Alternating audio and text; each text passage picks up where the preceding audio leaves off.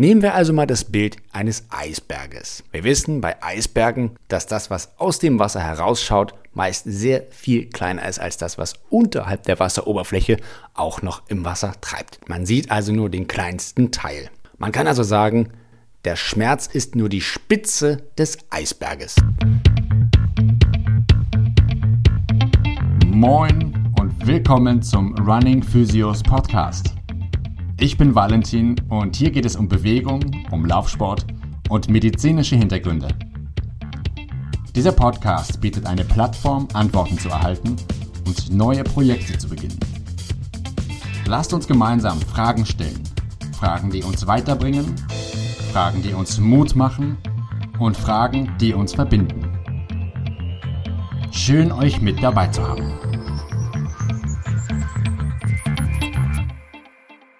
In dieser Folge möchte ich mit euch über das Thema Kniegelenksarthrose bei Läufern und Nichtläufern sprechen.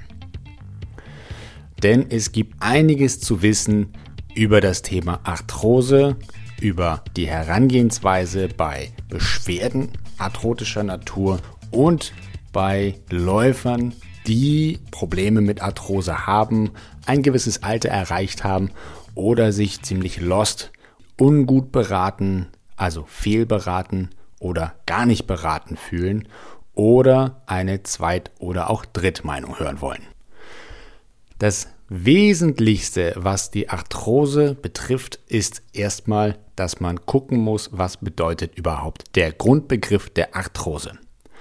Arthros kommt vom altgriechischen Gelenk und Ose ist die lateinische Endung für Verschleiß. Also haben wir die Arthrose und in unserem speziellen heutigen Fall die Kniegelenksarthrose bei Nichtläufern und Läufern.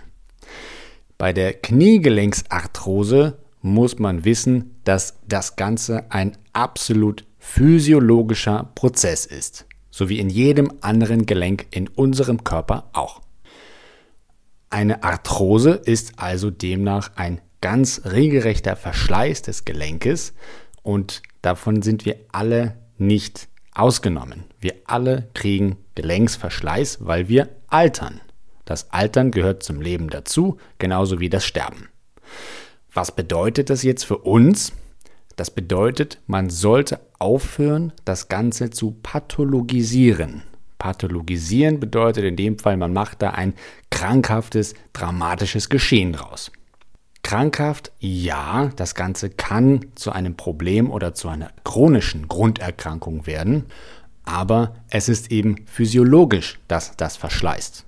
Ab dem Moment, an dem wir wieder altern, sprich ungefähr dem 21. Lebensjahr, bauen wir ab. Und dann ist jedes Gelenk, mein Anatomieprofessor damals sagte das immer so schön, präarthrotisch. Also jedes Gelenk wird verschleißen.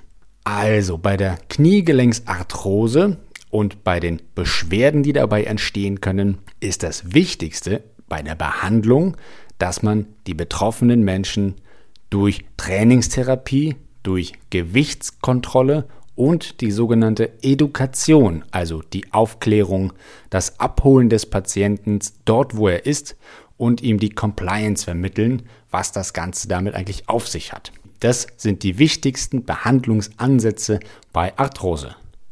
Denn alle großen klinischen Leitlinien empfehlen eben genau das, die Education, die Trainingstherapie und die Gewichtskontrolle als notwendige erste Schritte in der Behandlung, unabhängig vom Ausmaß der Arthrose. Das ist nicht meine Meinung, sondern das ist alles absoluter Goldstandard, wissenschaftlich basiert, mehrfach fundiert und vielfach ausprobiert in der Physiotherapie, in der Medizin und in der Wissenschaft. Allerdings werden Patienten häufig mit Medikamenten oder mit passiven Maßnahmen, also zum Beispiel mit Massagen, mit Akupunktur, Ultraschall oder vielem anderen behandelt. Und vielfach wird das Ganze sogar ganz, ganz schnell operiert, ohne dass auch nur ansatzweise Trainingstherapie, Gewichtskontrolle oder Education, das Abholen der Patienten und Erklären, Aufklären, Möglichkeiten aufzeigen, auch nur ausreichend versucht oder ausgetestet wurde. Und wenn dann operiert wird, und das wird sehr, sehr, sehr schnell und sehr, sehr, sehr viel gemacht, dann kommt es zum typischen Gelenksersatz. Allerdings ist es so, dass das Kniegelenk ein wahnsinnig robustes Gelenk ist. Es verzeiht extrem viel, es ist aber auch komplex. Aber das bedeutet, eine Kniegelenksarthrose ist physiologisch. Eine Kniegelenksprothese ist pathologisch. Was bedeutet, ein Gelenksersatz sollte immer die aller, aller, allerletzte Möglichkeit sein. Versteht mich nicht falsch, ich bin großer Fan von OPs. Absolut. Ich bin großer Fan davon, dass wir die Möglichkeit haben und den wissenschaftlichen Stand und das Wissen und die Fähigkeiten besitzen, dass es Menschen gibt, die so wahnsinnig verrückte, ausgefeilte Dinge sich haben ausdenken können, dass wir ein Gelenk aufschneiden können, dass wir den Körper aufschneiden können, Dinge rein oder rausnehmen und danach wieder zumachen und das heilt alles aus und teilweise gehen die Dinge danach wieder besser. Das ist Wahnsinn. Ich finde das großartig. Aber das sollte immer in diesem Fall die aller, allerletzte Option sein. Denn Patienten wird oft erzählt, ich sehe sie dann in zwei Jahren zum Gelenksersatz wieder. Allerdings ist ein Gelenksersatz bei jemandem, der den Umgang mit Schmerz nicht wirklich versteht und keine adäquate Trainingstherapie und Gewichtskontrolle probiert hat, absolut nicht angemessen. Überhaupt nicht. Darüber hinaus ist es wichtig, Patienten zu identifizieren, die potenziell schlecht auf einen Gelenksersatz ansprechen. Das können zum Beispiel Patienten sein mit einer geringen Schmerzintensität, mit geringen radiologischen Veränderungen, mit starkem Übergewicht, mit weitläufigen Schmerzen und mit psychischen Belastungen. Denn all diese Faktoren spielen maßgeblich damit rein, dass nicht operative Behandlungen deutlich besser funktionieren könnten. Das nächste spannende Thema ist die Diagnostik bzw. die bildgebende Diagnostik. Denn bei bildgebenden Befunden, wissenschaftlich belegt, muss ich ganz klar sagen an dieser Stelle, hat man herausfinden können, dass nur ganz schwache Zusammenhänge zwischen der bildgebenden Diagnostik der Arthrose und der Interpretation des Krankheitsbildes und dem Schmerz zusammenstehen. Was bedeutet das? Menschen wird oft erzählt, ihr Schmerz kommt von einer Degeneration des Knorpels. Jedoch sind denn die Befunde in der Bildgebung, wie zum Beispiel Meniskusrisse oder Risse im Gelenkknorpel oder arthrotische Veränderungen im Gelenkspalt oder auch Gelenkspaltverschmälerungen, Verkleinerungen, und dann sagt man ganz oft dieses Schauerbild von Knochen auf Knochen. Aber das Ganze ist auch bei Menschen ohne Schmerzen weit verbreitet. Besonders dann, wenn sie älter sind. Woran liegt das? Weil wir langsam altern. Es liegt in der Natur der Sache. Und Schmerz bedeutet jetzt nicht, dass ihr euer Gelenk schädigt oder geschädigt habt oder dabei seid, es zu schädigen, sondern es bedeutet, dass es dazugehört. Denn Patienten bekommen oft zu hören, ihr Schmerz kommt vom Verschleiß des Knorpels. Jedoch bedeutet Schmerz nicht immer, dass ein Schaden besteht. Vielmehr bedeutet er, dass das Gelenk oder das Gewebe um das Gelenk herum sensibilisiert ist. Das entsteht durch zum Beispiel Faktoren wie Übergewicht, dass man sich schlecht fühlt, eine schlechte Stimmung hat, depressiv ist oder eine deprimierte Haltung hat, dass man sich down fühlt oder dass man gestresst ist und auch müde ist. Genauso wie Schlafstörungen oder ein Mangel an Vertrauen in den eigenen Körper beeinflussen die gesamte Schmerzerfahrung eines Menschen. Wir haben über das Schmerzthema schon einmal gesprochen. Wenn ihr euch einmal an die Folge 15 zurückerinnert, wo es um das Thema Schmerz geht, da habe ich das Ganze mit dem Bild der Schmerztasse erläutert. Wir können das Ganze aber auch mit dem Bild eines Eisberges beschreiben. Denn Schmerz ist komplex und multidimensional, auch wenn er oberflächlich ganz einfach und eindimensional erscheint. Nehmen wir also mal das Bild eines Eisberges. Wir wissen bei Eisbergen, dass das, was aus dem Wasser herausschaut, meist sehr viel kleiner ist als das, was unterhalb der Wasseroberfläche auch noch im Wasser treibt. Man sieht also nur den kleinsten Teil. Man kann also sagen, der Schmerz ist nur die Spitze des Eisberges. Was sich jetzt unterhalb der Wasseroberfläche befindet und den größten Teil des Eisberges ausmacht, sind beispielsweise Vermeidungsverhalten, Ängste, Überlastungen, Stress im Alltag oder Stress im Privatleben, schlechte Schlafqualität oder gestörte Schlafqualität, Inaktivität, Gewebeschäden und Dinge, die zu Verletzungen geführt haben, negative Überzeugungen, Probleme im familiären oder im Arbeitsumfeld und eben eine gedrückte Stimmung oder eine deprimierte Haltung bis hin zur Depression. Es ist aber so, dass Gelenke wahnsinnig stark sind und dafür gemacht sind, Belastung aufzunehmen und Bewegung auszuführen, auszuhalten und das weit über das Niveau hinaus, von dem wir so reden oder von dem wir so ausgehen. Denn wir neigen dazu, uns in der Regel viel zu gering zu belasten. Die meisten von uns. Den meisten Menschen wird dann oft gesagt, sei vorsichtig, dass du dein Knie nicht noch mehr schädigst bei einer bestehenden Kniegelenksarthrose. Gelenke sind eben jedoch so stark und dafür gemacht, belastet zu werden. Sich zu sehr zu schonen wiederum und körperliche Aktivität zu vermeiden, beschleunigt den Arthroseprozess. Denn Gelenke brauchen Bewegung, sogar wenn sie wehtun. Und dadurch werden sie stärker und gesünder. Auch das ist nicht meine Meinung, sondern das ist aktueller Stand der Wissenschaft. Und wenn ich ein Gelenk nicht ausreichend belaste oder sogar entlaste und schone, wenn es denn weh tut, dann sorgt das dafür, dass der Knorpel weiter degeneriert. Denn ein Knorpel funktioniert im Grunde wie ein Schwamm. Man muss sich das folgendermaßen vorstellen. Innerhalb der Kapsel eines Gelenkes befindet sich Flüssigkeit, die sogenannte Synovialflüssigkeit oder auch Gelenkschmiere genannt. Die Synovialflüssigkeit ist reich an Nährstoffen und diese Nährstoffe werden beim Belasten, beispielsweise Gehen, durch Druck- und Zugbelastung in den Knorpel einmassiert. Beziehungsweise nicht die Flüssigkeit, sondern die Nährstoffe, die sich innerhalb der Synovialflüssigkeit befinden. Das bedeutet, das Belasten und das Entlasten sorgt dafür, dass der Knorpel sich ernährt und besteht. Schmerz ist also ein normaler Teil von Übungen oder ein normaler Teil auch, der ein Stück weit zum Leben dazugehört.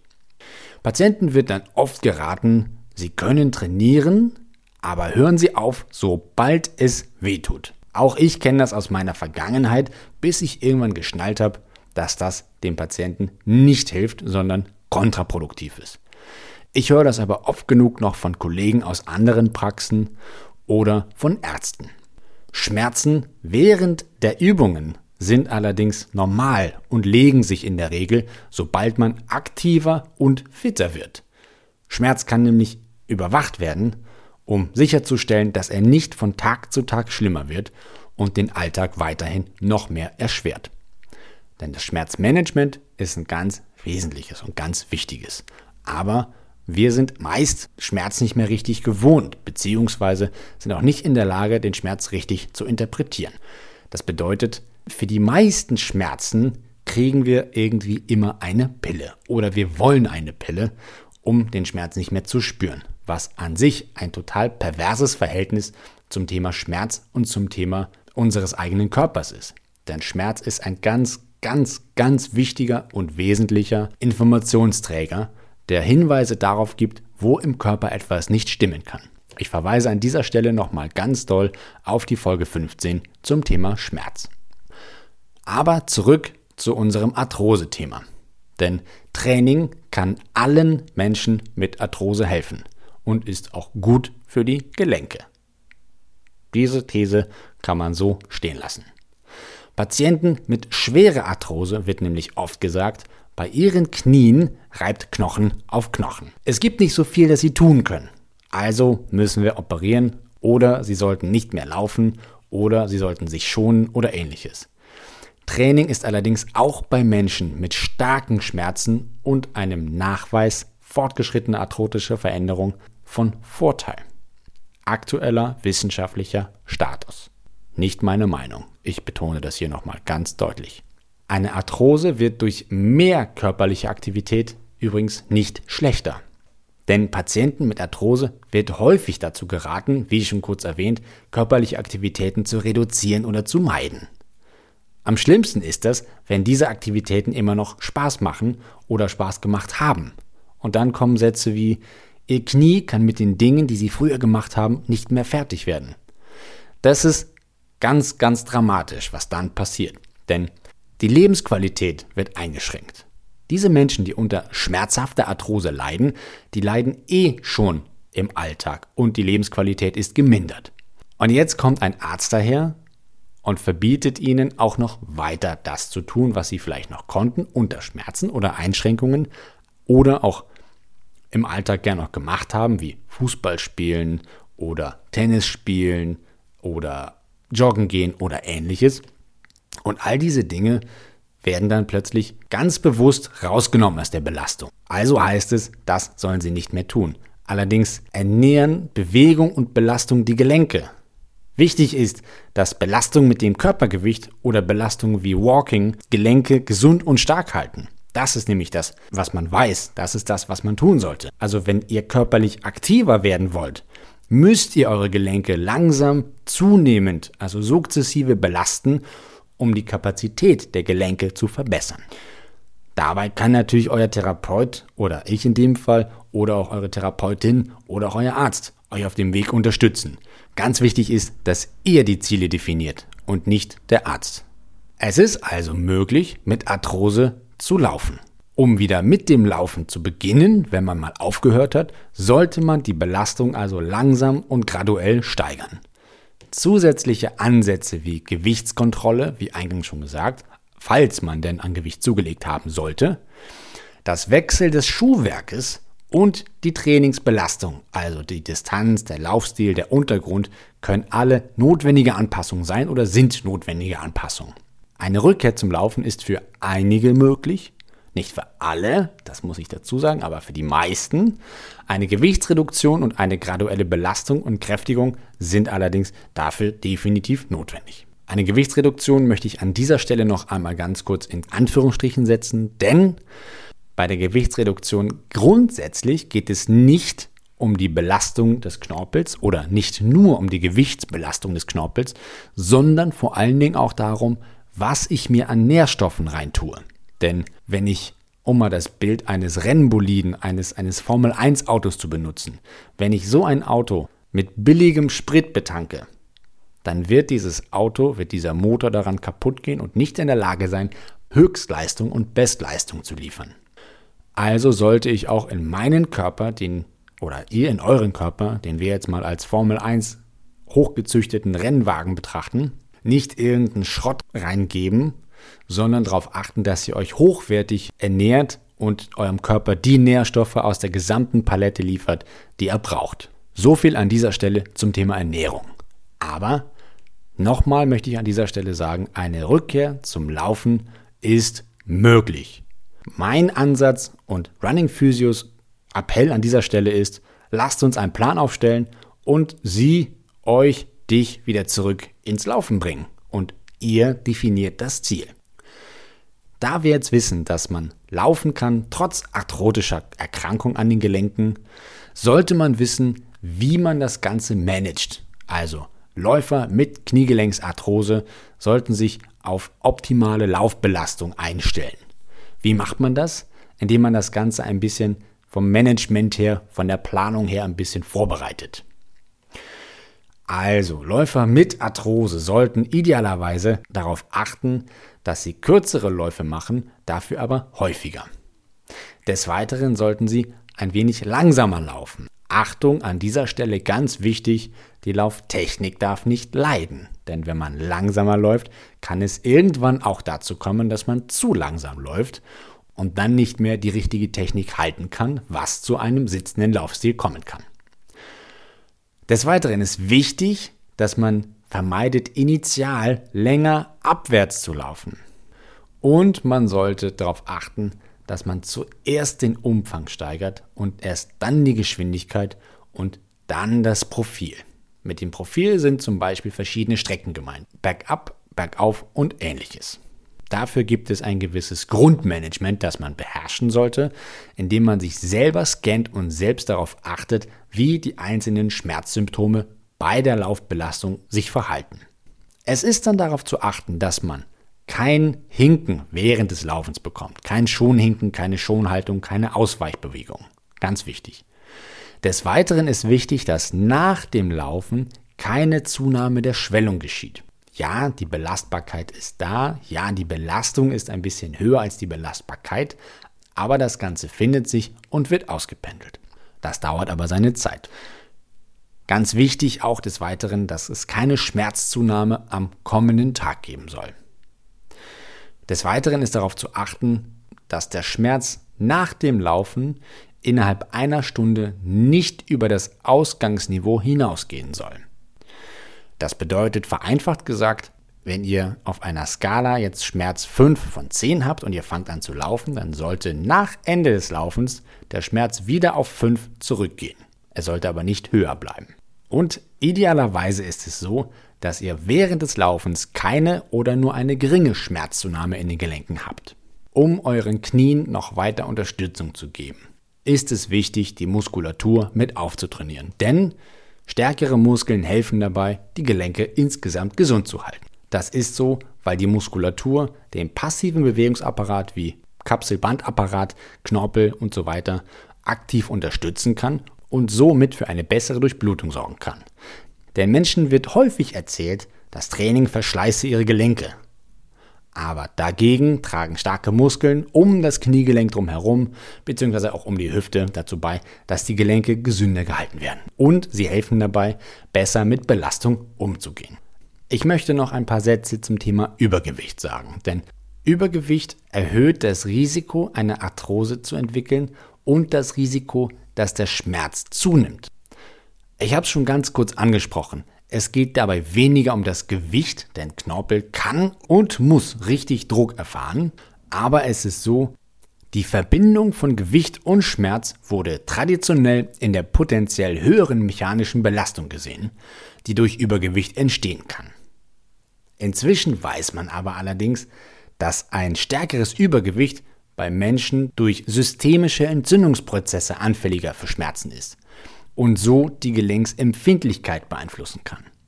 Das liegt wiederum auch daran, was ich mir an Nahrung reintue und nicht an dem Gewicht per se. Gewicht zu verlieren oder zu reduzieren ist bei den meisten Menschen aber oft mit viel Anstrengung und Stress verbunden. Allerdings ist es so, dass schon ein Gewichtsverlust von 5% mit einer klinisch relevanten Schmerzreduktion einhergeht. Das heißt also, eine Reduktion des Körpergewichtes um 10% kann zu einer 50%igen Schmerzreduktion führen und die Wahrscheinlichkeit für einen Gelenksersatz reduzieren. Das liegt wiederum ebenfalls an der Qualität der Nahrung und insgesamt an der besseren Konstitution des jeweiligen Betroffenen, dessen Körper besser mit dieser inflammatorischen Reaktion umgehen kann. Wer von euch aktuell mit akuten Beschwerden zu tun hat und in physiotherapeutischer Betreuung ist, der sollte definitiv mal nach den Zielen des Therapeuten fragen, eventuell die Trainingsmethoden hinterfragen oder die Behandlungsansätze hinterfragen, wenn viel massiert wird und ähnliches. Denn das Wesentlichste und Wichtigste ist, dass ihr, die ihr betroffen seid, aktive Therapie betreibt, dass ihr aufgeklärt werdet über die Situation und über das, was ihr tun könnt, nämlich die Ernährung anpassen, auf das Gewicht achten, in die Beweglichkeit reinkommen, in die Bewegung reinkommen, euch mit dem Thema Schmerzmanagement beschäftigen. Dafür nochmal der Hinweis, Folge 15. Und dass ihr euch mit dem ganzen Thema Arthrose vertraut macht. Und probiert das Ganze nicht zu pathologisieren. Wenn ihr euch jetzt angesprochen fühlt oder noch mehr Fragen habt zu dem Thema, dann vereinbart am besten einen Termin in meiner Praxis oder schreibt mir eine E-Mail an valentin at runningphysios.de und dann freue ich mich, euch persönlich kennenzulernen. Ich wünsche euch eine erfolgreiche Restwoche. Mit besten Grüßen, euer Valentin. Wenn euch diese Folge gefallen hat, dann teilt diese Folge und lasst mir ein Like da. Wenn ihr Fragen habt oder wollt, dass ich auch zu einem eurer Themen mal eine Folge mache, dann schreibt mir gerne auf Instagram, Facebook oder per E-Mail. Die Links dazu findet ihr ganz unten in den Show Notes. So, wir hören uns wie gewohnt in zwei Wochen wieder.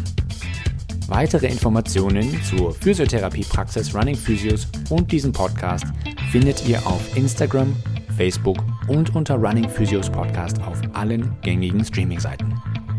Bis dahin, bleibt in Bewegung und lasst es euch gut gehen. Euer Running Physio Valentin.